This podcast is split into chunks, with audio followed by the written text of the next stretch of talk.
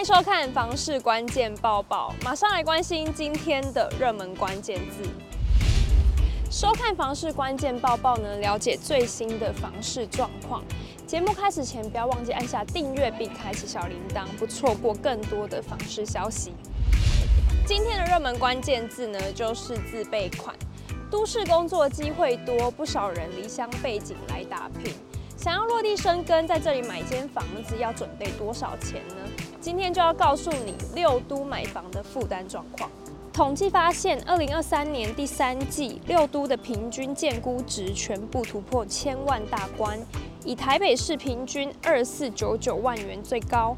新北市一五四一万元排名第二，其余四都也都落在一千到一千三百万元之间。总价换算两成自备款，北市自备款至少要有五百万元，新北市约有三百万元，桃园、台中、台南、高雄市也得准备两百万元以上。但以人均薪资来看，要凑自备款还是非常吃力。东森房屋研究中心副理黄胜辉指出。根据主计处家庭收支调查，二零二二年每人可支配所得平均数约为三十九点二万元。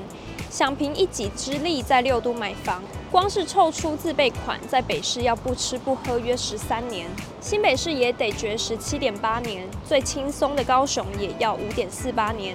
至于每月房贷的部分，业者说明，以二点零六趴的房贷利率地板价和三十年房贷年限换算。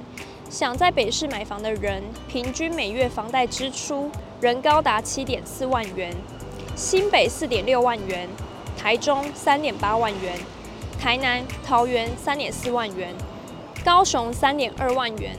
建议可以善用新青安二点零，像是最高贷款额度提高至一千万元，贷款年限延长至四十年，宽限期延长至五年，利率补贴一点五码等。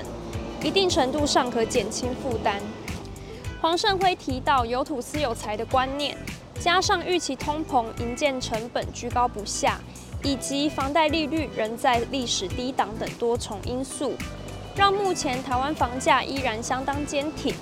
研判利空淡化与总统大选后，全台房市交易量能仍有稳健成长的空间，未来买房难度恐怕仍会继续攀升。